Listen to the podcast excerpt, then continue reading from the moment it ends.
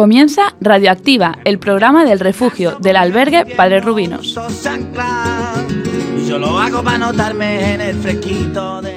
Todos los jueves del mes podrás escucharnos de 6 a 7 de la tarde aquí en la emisora Cuac FM, en la 103.4.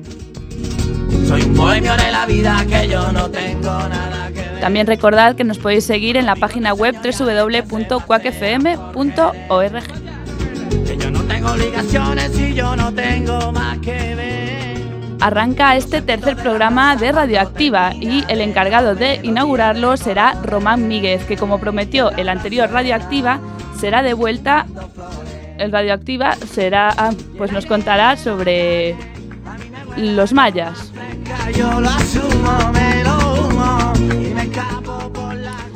Seguirá una voz nueva. Ángeles Machado viene por primera vez a los estudios de CUA con un mensaje muy positivo.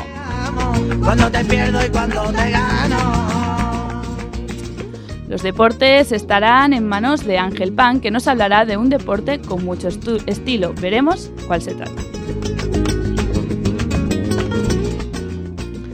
El entrevistador oficial de esta quinta temporada, Rubén Fernández, hoy nos acercará hacia el mundo del TDAH. Será en todos por igual. Por su parte, Espacio Musical sigue con el rock por bandera. Esta vez será una persona nueva, Miguel Serrano, alias Croma, quien nos adentre en el rock de los 70 con la trayectoria de una figura muy destacada de la época. el aire de la calle, a mí me Omar Lozano, el futuro guionista de cine, continuará con el guion que escribió y que comenzó el programa pasado. Nos dejó con la miel en los labios. ¿Qué sucederá? Tendremos que esperar hasta luces, cámara y acción. Y ya por último, pero no menos importante, Alfonso Martínez, un intrépido marinero que ya nos acompañó en otras ocasiones, nos relatará uno de sus múltiples viajes por el mundo en la sección En Ruta. Este programa está realizado por muchas personas del refugio del albergue Padre Rubinos. Algunos nos acompañarán hoy aquí con sus voces y otros nos escuchan desde el refugio. En la parte técnica se encuentra Jacobe Villar y yo soy Clara de Vega. ¡Empezamos!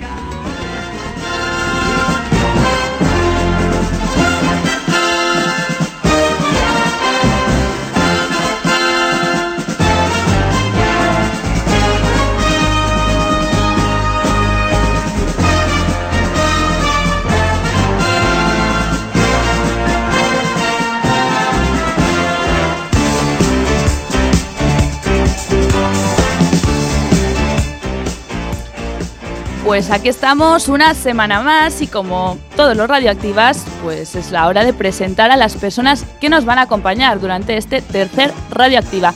Comenzamos por el fondo, como siempre, Ángel Pan, muy buenas tardes. Muy buenas tardes a todos. Muy buenas tardes, Rubén Fernández. Buenas tardes, Clara. Un placer, como siempre. Muy buenas tardes, Miguel Serrano, alias Croma, y bienvenido. Buenas tardes a todos, amigos y compañeros. Buenas tardes, Ángeles Machado, también y bienvenida a estos estudios de Cuac FM. Gracias por la bienvenida y buenas tardes a todos. Disfrutarán bien. Eso esperamos. Y muy buenas tardes a Román Míguez. Buenas tardes de nuevo.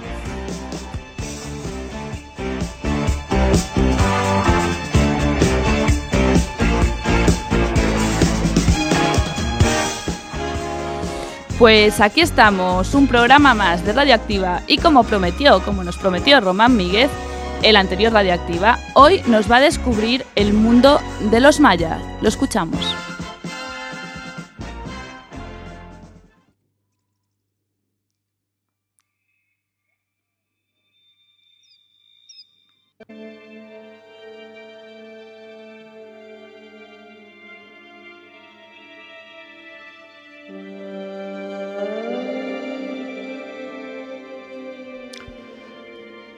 Bueno, hoy hablaremos sobre lo que fue la cultura maya. La cultura de los mayas floreció hacia el año 1000 a.C. en la actual Centroamérica, concretamente en el extremo sur de México, en la península del Yucatán, El Salvador, Guatemala, Belice y Honduras. Cuando contactaron con los españoles en el año 1502, poco quedaba ya de su esplendor, sino nada más que ruinas y gente atrasada viviendo en los bosques. Antes y durante más de dos mil años fueron una de, las más pujantes civilizaciones mesoamericanas. En el año 950 o 1000 de nuestra era comenzó a decaer, aunque en algunas zonas se prolongó durante tres o cuatro siglos más. En su periodo de máximo esplendor, los mayas alcanzaron los 20 millones de habitantes y desarrollaron antes que ningún otro pueblo precolombino las matemáticas, la astronomía, la arquitectura, las artes plásticas y una escritura rica y compleja de la que nos han llegado más de 15.000 inscripciones. Las ciudades-estado de este periodo tenían entre 40.000 y 300.000 habitantes. Destacan Tikal, Copán, Chichen Itzá, Palenque, Calakmul, Piedras Negras, la ciudad maya tolteca Tula o Tolán y Coba, con sus grandes pirámides, palacios y espacios ceremoniales. Todos los pueblos precolombinos de Mesoamérica practicaron el juego de pelota, un deporte ceremonial ritual, pero tuvo su máximo auge entre los mayas y los aztecas o mexicas, que quiere decir gente de la mala hierba. En caso de guerra eran llamados al combate todos los varones adultos que dejaban provisionalmente sus tareas agrícolas o manuales tras una somera instrucción. Los abundantes restos de puntas de flecha o lanza de piedra, dardos, mazas, cerbatanas, jabalinas y, filos de obsidiana y los restos de incendios en los estratos de los grandes edificios no, dejaban, no dejan lugar a dudas sobre la frecuencia de los choques armados entre ellos. Los guerreros más destacados o mandos llevaban como adorno pieles de jaguar o plumas vistosas de quetzal para ser visibles y dar ejemplo a los suyos.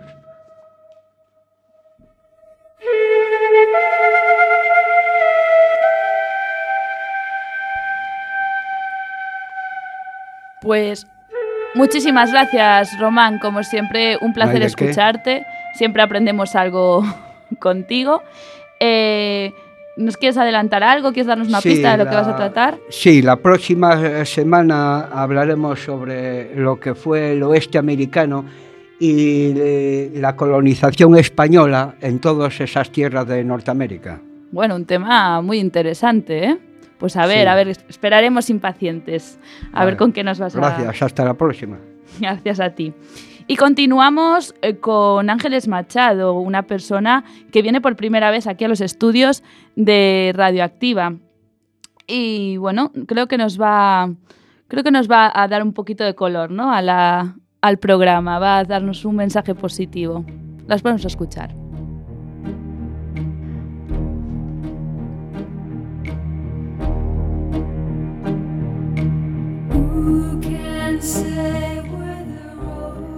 Hola, buenas tardes a todos.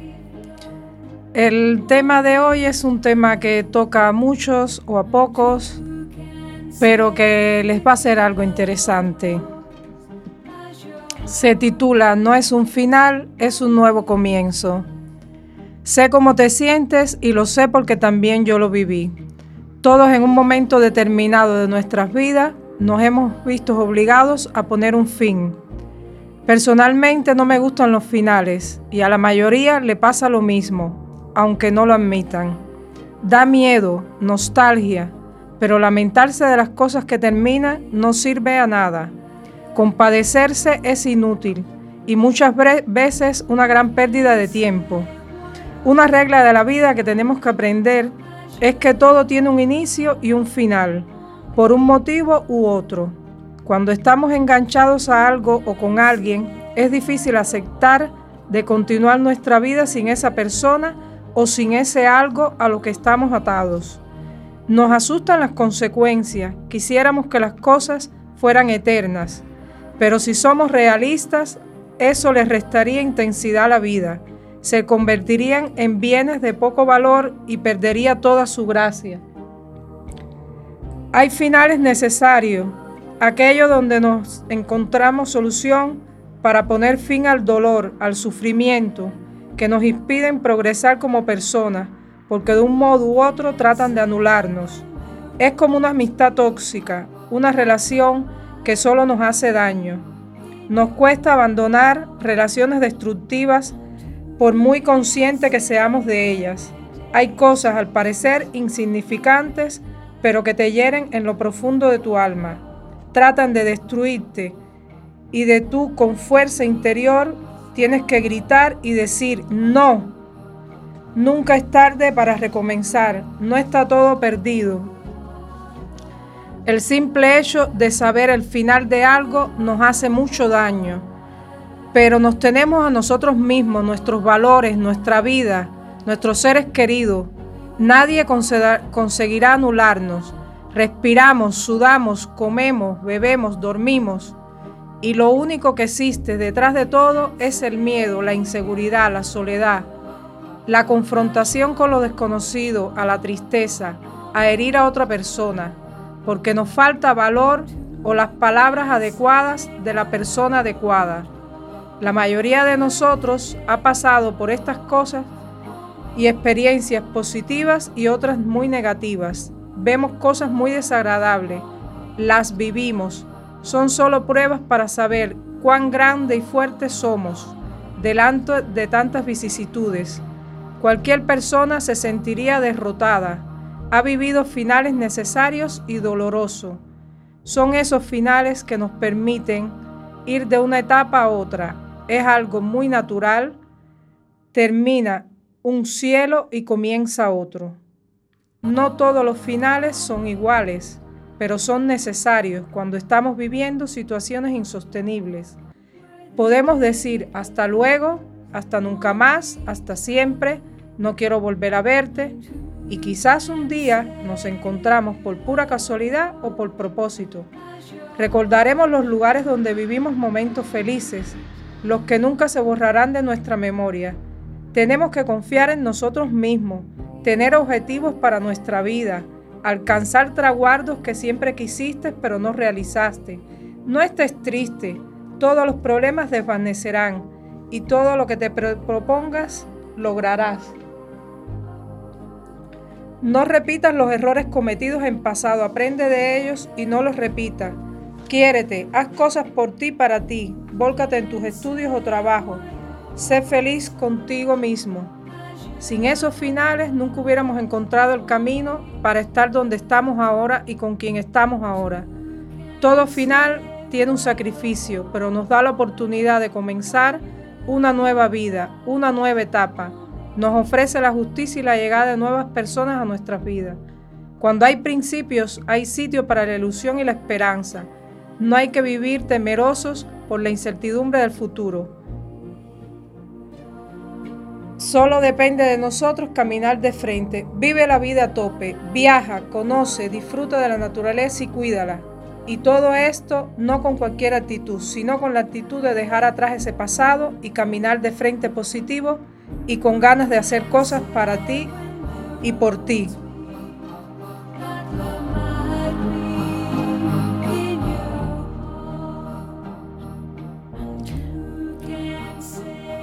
Muchas gracias Ángeles por compartir con, todos nosotros y con nuestros oyentes esas palabras de fuerza, de confianza en uno mismo, de comerse el mundo. Es una actitud que valoro, valoramos ¿no? un montón y muchísimas gracias por, por eso, por compartirlo aquí con nosotros. Nada, es un placer. Esperemos que vuelvas aquí hasta los estudios de Cuac FM y sigas trayéndonos este tipo de, de lecciones de vida. Muchas gracias a todos. Y nosotros pues continuamos aquí en Radioactiva el programa del albergue Padre Rubinos. Es hora de los deportes con Ángel Pamos.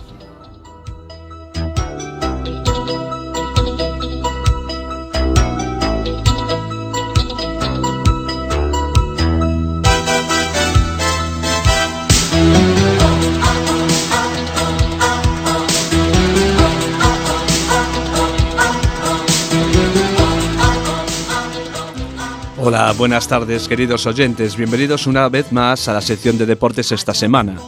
Hoy os voy a intentar acercar desde aquí el maravilloso mundo de la hípica, la manera que tiene un jinete Nobel en adentrarse en este fantástico deporte.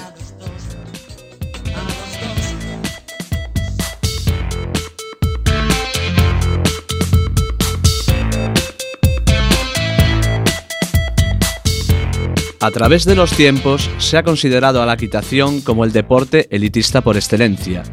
Si bien es cierto que es una práctica deportiva que no resulta barata, he querido hacer un breve estudio para comprobar qué tiene de cierto y de mito en relación con otros deportes. En primer lugar, hay que diferenciar entre el precio que debe pagar un jinete Nobel que acude a un centro para iniciarse, con el que ha optado por tener un caballo estabulado y disfrutar de él, ya sea paseando o montando en pista, y el que ha pasado ya por todo esto y quiere, y quiere competir. Conscientes de que existe un amplio abanico de opciones, nos centraremos en el supuesto de aquel que comienza, aquellos interesados en el maravilloso mundo de la hípica pueden forjarse una idea de cómo poder disfrutar del caballo en función de, sus posibilidades. Puede ser que ante la existencia de tu hijo o hija, amante de los animales desde que nació, accedas a acercarte con él al mundo de la equitación y cumpliendo ese deseo que parece más que un capricho, le lleves a una escuela para que le enseñen a montar. Una hora de clase a la semana te costará entre 15 a 20 euros y ataviado con el equipo imprescindible pero más básico de la tienda. Podrás apañarle entre pantalón, botas y casco por unos 90 euros. Eso sí, todo crecedero para que le sirva un par de temporadas más. Los precios de las clases y del equipo no distan a las que tienen otras actividades deportivas, por las que convierten en leyenda urbana la idea de que la híspica es para ricos. Me gustaría asimismo advertir de los peligros del deporte que nos ocupa, que a pesar de su apariencia no registra más accidentes que los demás. El auténtico riesgo es que crea adicción, porque ese niño, niña, que es feliz montando a caballo, que ha aprendido a cuidar, amar y respetar a un animal, y que se siente realizado cuando consigue una simbiosis perfecta entre los dos, va a dar el siguiente paso inevitable al que te vas a enfrentar en un destino ineludible, antes o después oirás decir esto, quiero que me compres un caballo. En ese momento tu vida va a cambiar, va a dar un giro de 180 grados y el centro de tu existencia será el animal. A partir de ahora los gastos sí que habrán aumentado y ya no será un deporte más, ahora hay que pagar BOS, manutención, vacunas, desparasitación, herraje, etc. Y sin darte cuenta en la compra diaria no podrán faltar unas cuantas manzanas o un paquete de zanahorias. Si has superado con éxito esta fase, deberás estar preparado para la siguiente, que será la competición, donde los gastos aumentarán notablemente y se desbordarán en función del éxito obtenido, porque como el niño o niña comienza a ganar, esto ya no hay quien lo pare. En compensación, sabrás que tú y tu familia habréis elegido un deporte maravilloso, que te ofrece los mejores momentos y sensaciones tan gratificantes que no se pueden comparar como todo en la vida social, a ti te toca decidir cuándo y cómo empezar, y hasta dónde quieres llegar, porque sin sobrepasar tus propios límites y ajustando el presupuesto a las posibilidades de cada uno, montar a caballo no es deporte más caro que los demás. Esperando que os haya gustado esta sección, me despido. Un saludo cordial y que pasen una muy buena tarde.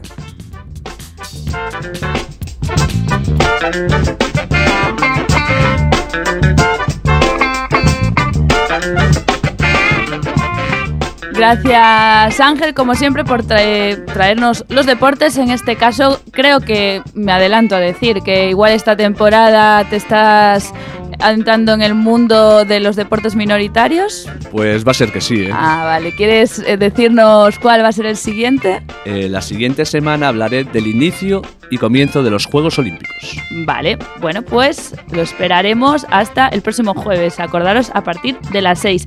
Estamos en Radioactiva, el programa del albergue Padre Rubinos.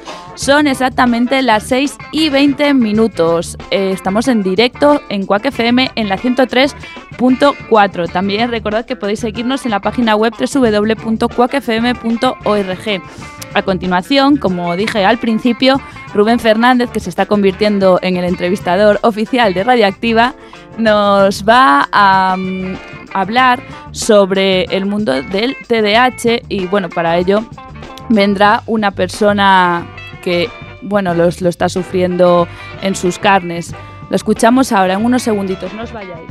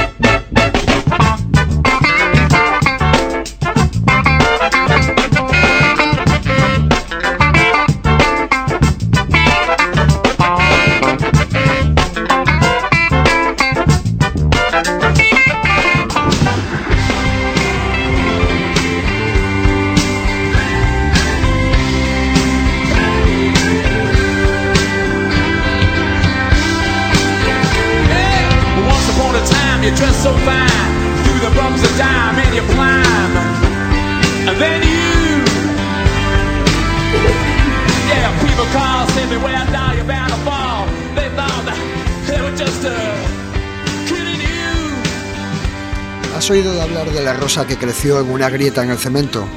Demostrando que la naturaleza se equivoca, aprendió a caminar sin pies. Suena a broma, pero conservando sus sueños aprendió a respirar aire fresco. Larga vida la rosa que creció en el cemento, cuando a nadie más le importaba. Para mí nuestra invitada hoy es esa rosa. Bienvenidos a todos por igual. Mi nombre es Rubén Fernández, muchas gracias por seguirnos una semana más. Hoy nos acompaña Noé, tiene 35 años y reside con su familia en La Coruña. Su marido trabaja en los trabajaba en los cuerpos de seguridad del Estado y tiene dos hijas preciosas, una de 8 y 9 años. Eh, una de 8 y 9 años. Sé que para, ti, para tu familia es un gran esfuerzo que estés hoy aquí, Noelia. Quiero agradecerte inmensamente el, eso, el esfuerzo que haces por estar con nosotros. ¿Qué tal estás? Bien. Bueno, ¿en qué situación te encuentras tú y tu familia en este momento? ¿Qué es lo que estáis viviendo en casa, Noelia? Bueno, a mi marido le, le dio un ictus hace casi dos años. Mi hija tiene TDAH y es epilética. Y bueno, vivimos entre terapias, pasantías, una vida de locura. Ya me imagino.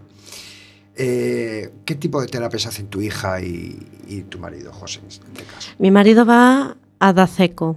A, es una asociación en donde recibe terapia integral eh, logopedia, eh, terapia ocupacional, neuropsicología, fisioterapia. Y mi hija va a NIDA. Allí la ayudan con sus tareas, hacen talleres de inclusión social, hacen talleres para los padres, para que sepamos cómo actuar con ellos, cómo poder ayudarlos en casa.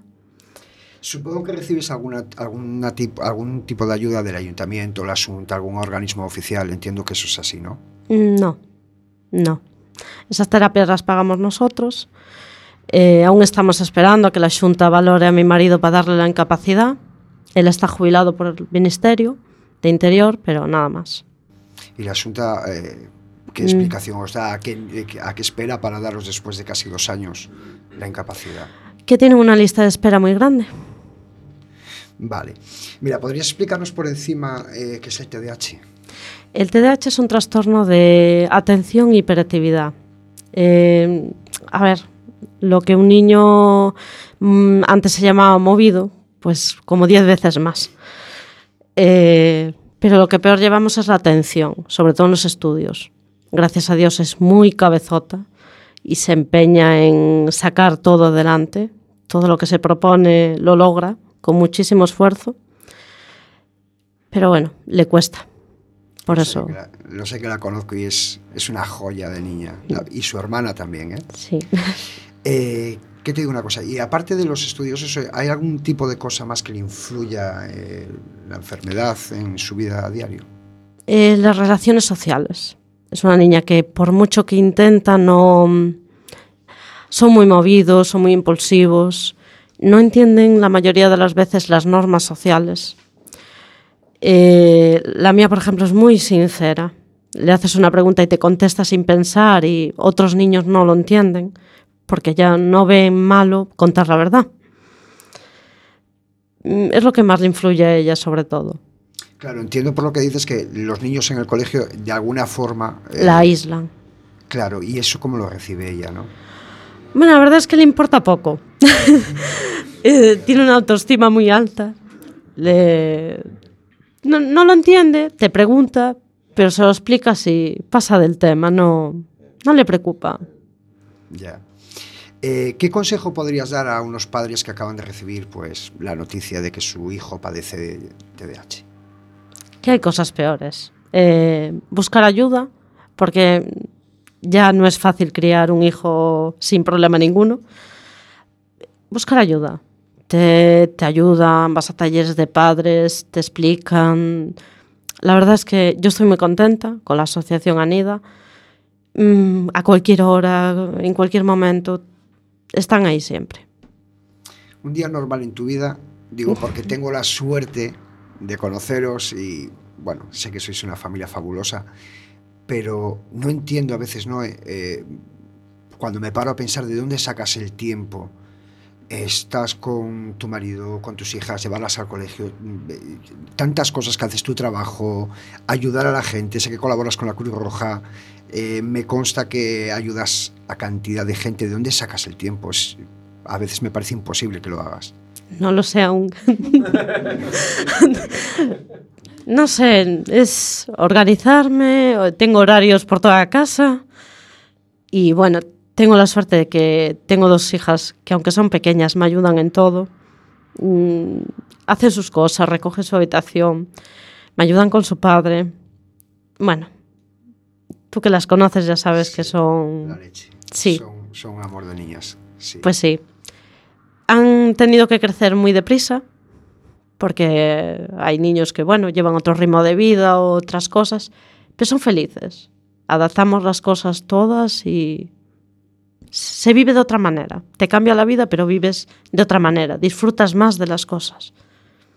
Cara al futuro, esto te lo digo por ignorancia máxima, cara al futuro, eh, los especialistas o alguien os dice, no sé, qué, qué es lo que puede mejorar la chiquilla en un momento dado, eh, con terapias, con, no sé, psicólogos, no sé qué, qué tipo de terapeutas las llevan. ¿Hay alguna esperanza de que esto pueda llegar a... No, a ver, son niños que son así, y seguirán en la asociación y según la época de su vida, pues le darán otro tipo de consejos, otro tipo de pasantías. Pero como dice ella, estoy tan contenta que me explota la sonrisa. Sí, es cierto que siempre tiene una sonrisa en la boca. Entonces, es cierto, sí. es lo importante. Mira que te digo una cosa, ¿cómo es un día normal en tu vida? Desde que te levantas hasta que supongo que rendida te acuestas, ¿cómo es un día así? Muy largo. es muy largo. Me levanto a las seis y media de la mañana, ellas entran a las ocho en clase, vuelvo a levantar a mi marido, trabajo por horas, recojo a mi marido, vamos a pasantías. Y bueno, mm, largo, ¿Eres feliz? muchísimo. Eh, tengo muy buena gente alrededor, tanto familia, amigos, gente que a pesar de que no pueda estar a mi lado, siempre tiene un mensaje de buenos días, ¿cómo estás? Mm, eres feliz de otra manera. ¿Qué tal la vida social ahora? Corta. sí, no tengo mucho tiempo, pero bueno, el que tengo lo disfruto. Bueno, ¿y tu marido eh, cómo se encuentra en este momento? Bueno, días mejores, días peores. Hay días con más pesimismo, otro con más optimismo. La verdad tampoco le doy mucho tiempo a pensarlo. Eh, siempre tengo un plan, un- algo que hacer. Bueno, es un tipo también bastante positivo. ¿eh? Sí, y luchador. Sí, sí, Él quedó en una cama y ahora camina.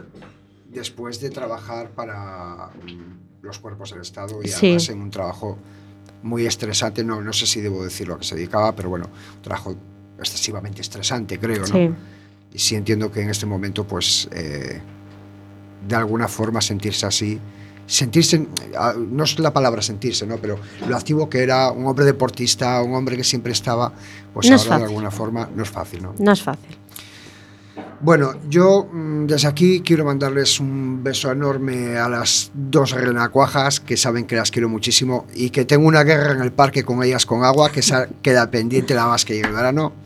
A tu marido un abrazo enorme que lo aprecio muchísimo de verdad y a ti Noé pues qué quieres que te diga que muchísimas gracias por todo, ¿vale? Y que de verdad eres mi rosa hoy. ¿Vale? Gracias a vosotros.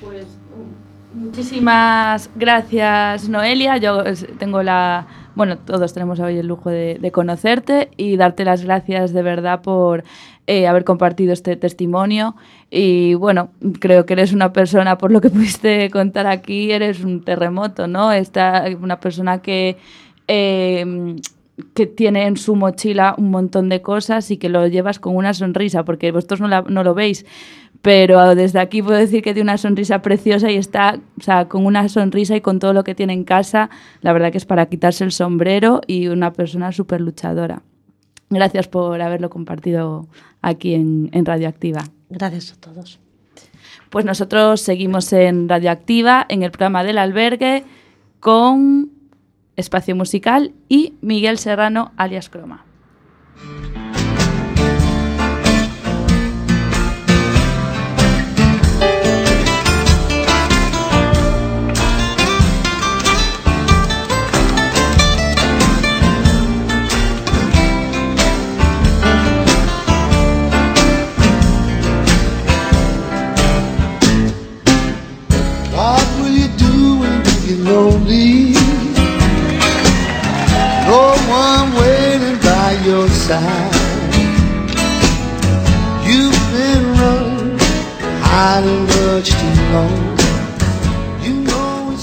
Buenas tardes, estimados oyentes. Soy Miguel Serrano, alias Croma. Hoy esperamos emocionaros con viejos y muy auténticos rockeros en este espacio musical. Allá vamos con nuestro ya dios del Olimpo, Tom Petty, con Breakdown.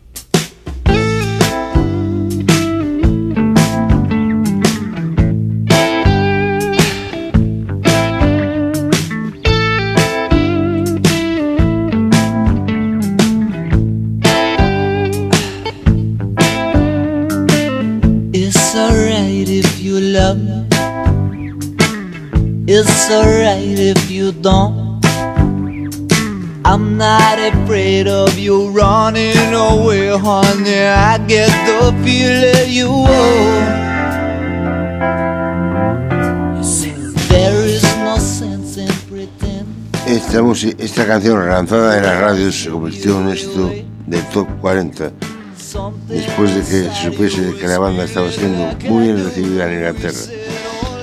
Escuchemos un tema de esa época, Learning to Fly.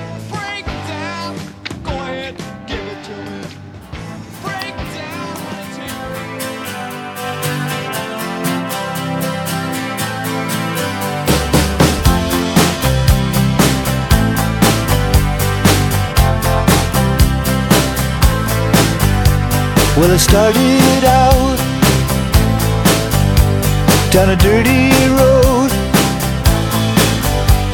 Started out all alone, and the sun went down as I crossed the hill, and the town lit up the world got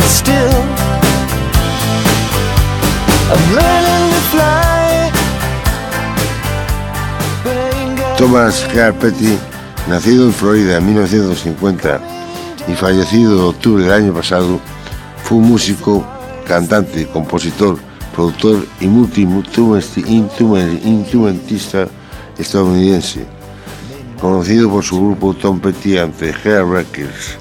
Escuchemos la canción para entrar ya en calor a tope. I Want Back Down.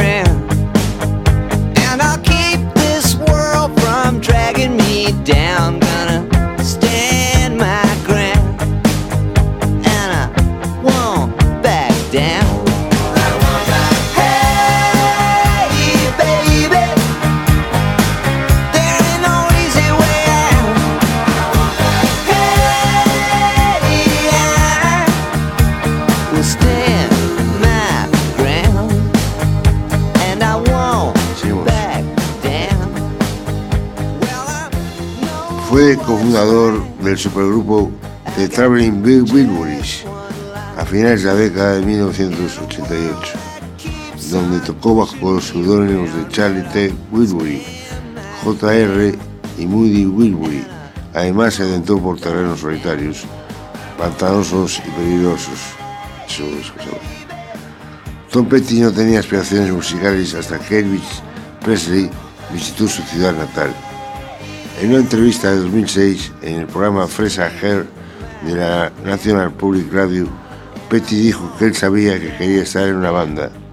En cuanto vio a los Beatles en Ed Sullivan- Show, seguimos escuchando esta figura con el tema Free Falling, Caída Libre.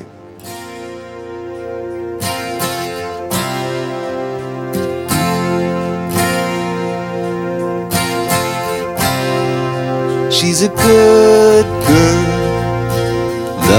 her mama, loves Jesus in America too. She's a good girl, is crazy about Elvis, loves horses and her boyfriend too.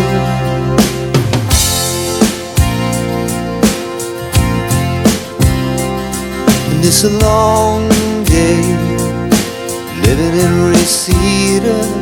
There's a freeway running through the yard. And I'm a bad boy, cause I don't even miss her.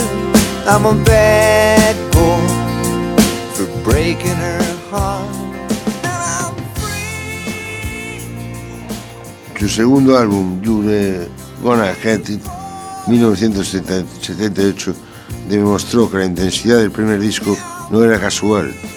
Se convirtió en el primer disco de oro de la banda en Estados Unidos y contenía sencillos como Listen to Her, Heart y Primer y I Need to Know.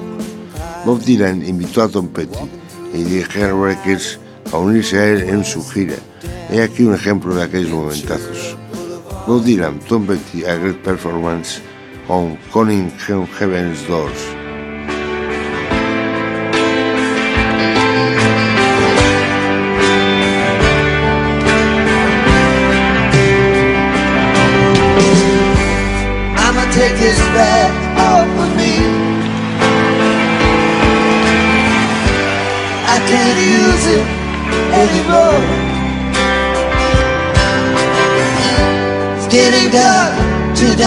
To see.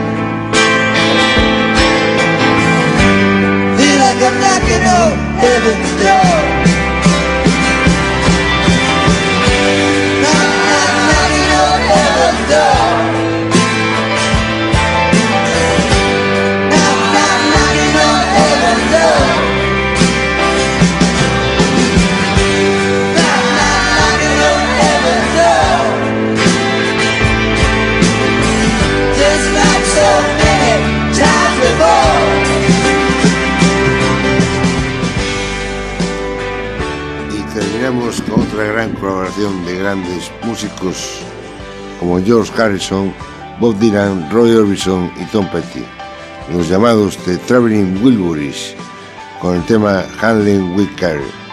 Ponemos el broche de oro a esta breve sección, sobre todo sobre estos monstruos. Esto es todo amigos, por hoy. Ya se sabe, lo bueno si breve, dos veces bueno. Hasta pronto, escuchantes. Beat up and battered around. Been sent up and I've been shut down. You're the best thing that I've ever found. Handle me with care. Reputation's changeable. Situation's tolerable. But baby, you're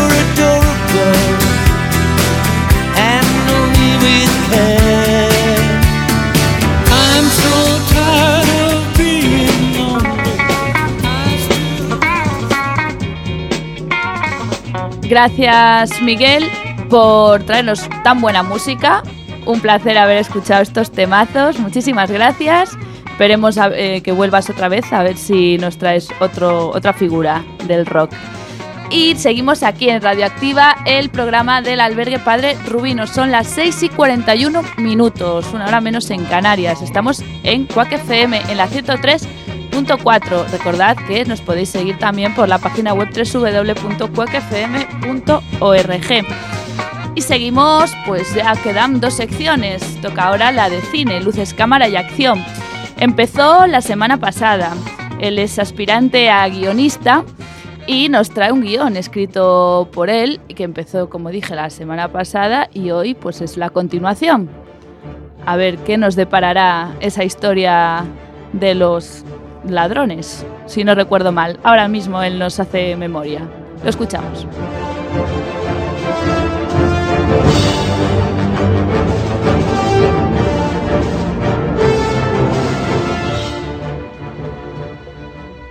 Buenas tardes, noches, queridos radio oyentes de Quack FM 103.4 y esto es la sección Luces, Cámara y Acción. Para hacer un flashback de lo que fue la semana pasada, estaban Oscar, Jorge, Pedro y André en, la furgoneta y van, primero fue Oscar hacia, ¿cómo se llama? Hacia... No me sale, perdón, no me sale hacia, bueno, la empresa de redes de pescado y va a secuestrarla. Continuemos desde donde lo dejamos la semana pasada. Oscar, con voz grave y tono agresivo. Muy bien, señores y señores. Mientras da una vuelta mirando a todos los trabajadores de dentro de la nave. Esto va a ser muy simple. Si nos hacéis caso, casi todo el mundo saldrá sin ningún daño. Pero si no, Oscar Rojo pega un disparo al techo de la nave y todo el mundo se asusta. Andrea Su- André va por la espalda de Oscar y le pega una colleja bien fuerte. Oscar con tono de dolor. ¡Ah! ¿Pero qué haces? André con tono agresivo. ¿Tú eres tonto qué? ¿No te das cuenta de que casi tenemos menos tiempo? Oscar le responde con voz lenta y tono intimidante. Esto sabes por qué es. Mejor dejar las cosas claras. Se quedan mirándose un momento a los ojos. Entonces, Jorge se acerca hacia ellos y comienza a hablar. No es momento para ponerse a discutir. Andrea Azul habla mientras mira a Oscar, con voz alta y firme. Amarillo, negro, verde, con las cuerdas del fondo, atarlos a todos. André se aleja de Oscar. Oscar se acerca hacia Laura, apuntándole con la cabe- a la cabeza. Y Oscar le dice, anda. Laura recoge el paquete que tenía Oscar y va caminando con miedo mientras Oscar le dirija fuera el despacho de Sergio. Sergio se acerca hacia ellos con las manos hacia arriba. Sergio, con tono de miedo, por favor, a ella no. Laura y Oscar se paran en seco. Oscar entonces le dice con tono firme y dando una orden. Calla. Verde, tú átalos. Javi se acerca con una cuerda y entonces Oscar le dice, espera, mejor en el despacho. Negro, amarillo, azul, lo mismo pero, pero, pero aquí. Pedro con voz alta, ¿y tú qué haces? Oscar apuntando a Laura con la pistola, yo me encargo de ellos. André, le contesta, negro, déjalo. Y Oscar, hazlo bien. Oscar entonces responde, todos para adentro. Oscar, Javi, Laura y Sergio van para adentro del despacho. El despacho es normal, escena 7, día, interior, despacho. El despacho es normal, paredes blancas, pero con pero las que están al lado de la puerta son de cristal. Una mesa, tres sillas, unas cortinas de correr, un radiador empotrado de los de antes. Entran entonces Oscar, Javi y Laura y Sergio. Oscar con tono firme. Átalos. La chica primero, a la mesa y al señor al radiador. Javi le dice diciendo de Sergio, reténlo mientras lo ato. Oscar entonces apunta con la pistola a Sergio. Javi coge a Laura, la lleva al radiador, la ata. Sergio se queda mirando cómo atan a Laura y entonces dice con un tono de rabia, esto nos va a salir bien. Entonces Oscar le mira a los ojos y le dice con un tono firme pero chulo, seguro, pero a ti tampoco. Entonces Javi se acerca otra vez hacia Oscar, después de atar a Laura. Oscar entonces le habla, ahora él. Verde se aleja de junto a Sergio. Eh, Verde se lleva a Sergio junto al radiador para atarlo. Mientras Verde, mientras Javi ata a Sergio, Oscar se abre el paquete de correos. El arma Sergio dice, ¿qué es eso? Oscar lo abre y dice, levántale la manga. Es una cajita donde hay una inyección. Verde, o sea, Javi, le levanta la manga a Sergio, pero Sergio se intenta revolver el cuerpo. Pero entonces Verde rápidamente le da un golpe en la cara, luego le apunta con la pistola. Javi, con tono amenazador, ¡quieto! Sergio, para de revolverse con tono firme y bajo. ¿Qué es? Oscar se acerca hacia Sergio y se pone a su altura. Oscar abre la caja y saca una inyección y con tono intimidante. Un suero que dejó aquí un amigo. Pero si no quieres ver lo que hace con tu hija, lo pruebo contigo. Sergio traga saliva y con tono firme, vale. Adelante, chútame eso. Javi vuelve a remangarle la manga a Sergio y Oscar le inyecta en el brazo. Laura, sollozando, con tono de pena y miedo. Papá. Oscar, con tono de prepotencia e irónico. ¡Qué mona! Siente pena por su padre. Sergio, con tono de rabia y bajo. Monstruo. Oscar, cuando le acaba de inyectar el suero a Sergio, se levanta. Sergio, con tono de rabia.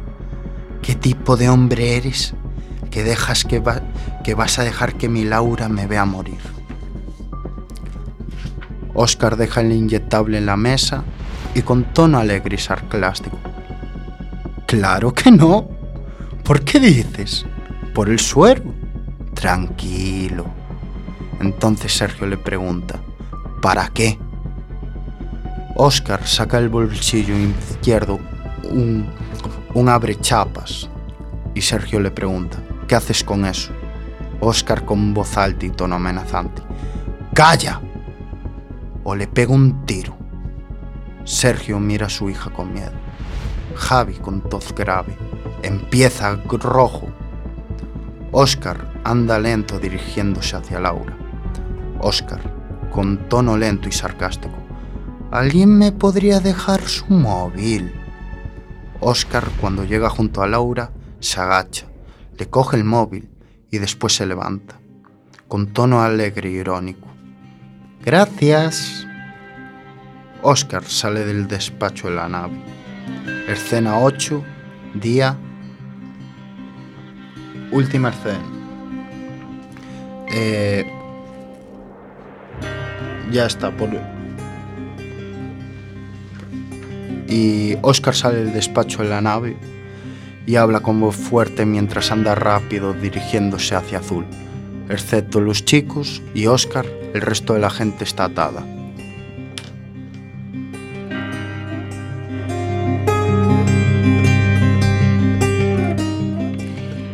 Gracias, Omar. Hubo ahí un giro de acontecimientos, nos tienes a todos en vilo, ¿eh? Esperamos ansiosos la semana que viene a ver qué es lo que, qué es lo que pasa en esa, en esa empresa, ¿no? De, de congelados, habías dicho. Mm, Perdón, es que sin querer me confundí yo al principio. En plan, esto es en el puerto que En el secuestran puerto. una nave del puerto. En la nave. Bueno, pues donde están, la verdad que estamos todos en, en mucha tensión, ¿eh? Y aparte cómo lo, cómo lo interpretas, es genial, es genial, sí señor. Muchísimas gracias, te esperamos la semana que viene. Y continuamos aquí en Radioactiva ya, la última sección, estamos terminando el programa. Son las 6 y 51 minutos, estamos en directo en la 103.4 de la FM. Y continuamos pues ya con la sección de los viajes en ruta. Hoy Alfonso Martínez, que ya vino en anteriores ocasiones, en anteriores temporadas, es un marinero que navegó por casi todo el mundo y de hoy tenemos el lujo de tenerlo aquí nos va a contar uno de sus viajes. Lo escuchamos.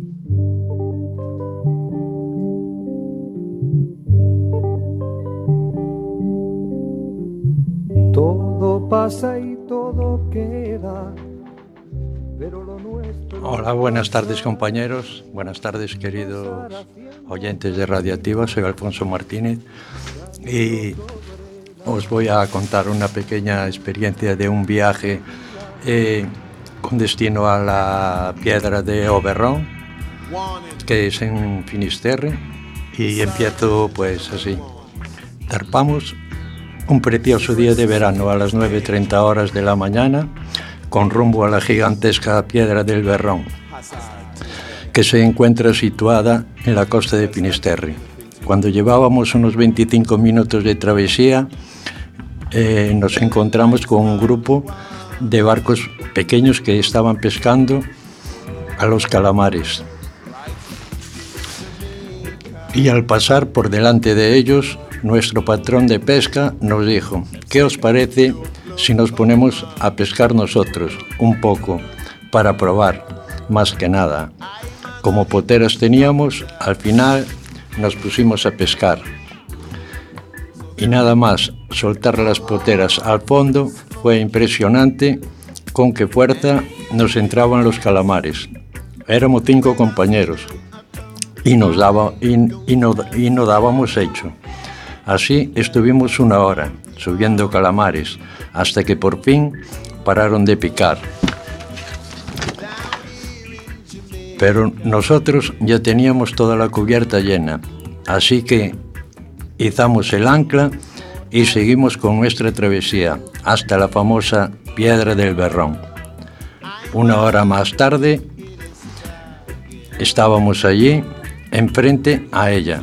La mar estaba muy calma, por lo que nos acercamos bien a la roca y pudimos coger unos enormes percebes que salían de las grietas de la roca. A continuación pusimos rumbo a tierra y llegamos adentrada la tarde al puerto de Fisterra, cargados de calamares y percebes. Y para mí esta fue una gratificante experiencia y uno de esos días para guardar en el recuerdo. Muchas gracias.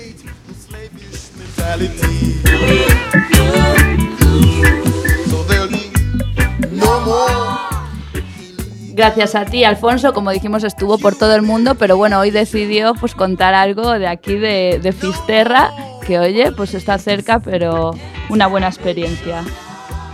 Así es. Eh, especialmente para mí fue muy gratificante porque yo, como, como dice aquí la compañera Clara, pues eh, anduve en, en, barcos petroleros, en barcos, en superpetroleros, barcos, buques muy grandes. Anduve también en congeladores de pesca de 1.200 toneladas y como, tenía como por costumbre, pues, trabajar en barcos grandes. Entonces, este viaje, este pequeño viaje, pues fue más que nada en, en un barco pequeño de, unas, eh, de unos 20 metros de eslora. Y, pero bueno, fue un día completo entre la mañana y la tarde y, y navegar por la costa de, de Finisterre, viendo, eh, todo, conociendo todos los barrios y, y, conociendo la zona, pues, pues siempre es muy, muy gratificante y sobre todo si es en verano. Hombre, bien bonita que es.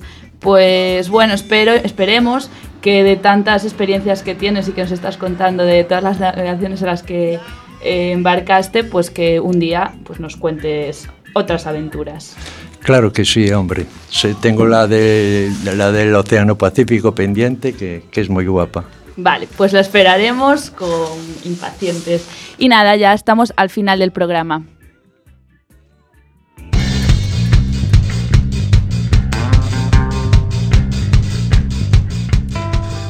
Antes de despedirnos, queríamos comentar, anunciaros más bien, que un compañero de aquí de Radioactiva, Ángel Pan, eh, actuará el próximo miércoles en la institución Padre Rubinos, en el Salón de Actos, con el coro universitario de A Coruña. Será a las 6 de la tarde.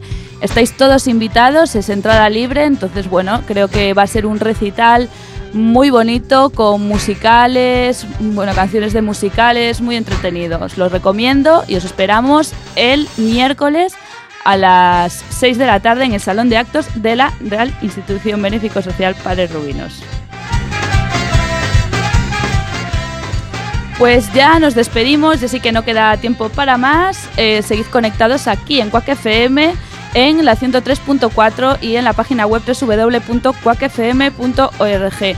Agradecer a todas las personas que hoy nos habéis acompañado y recordad que eh, nos vemos el próximo jueves 29 de noviembre de 6 a 7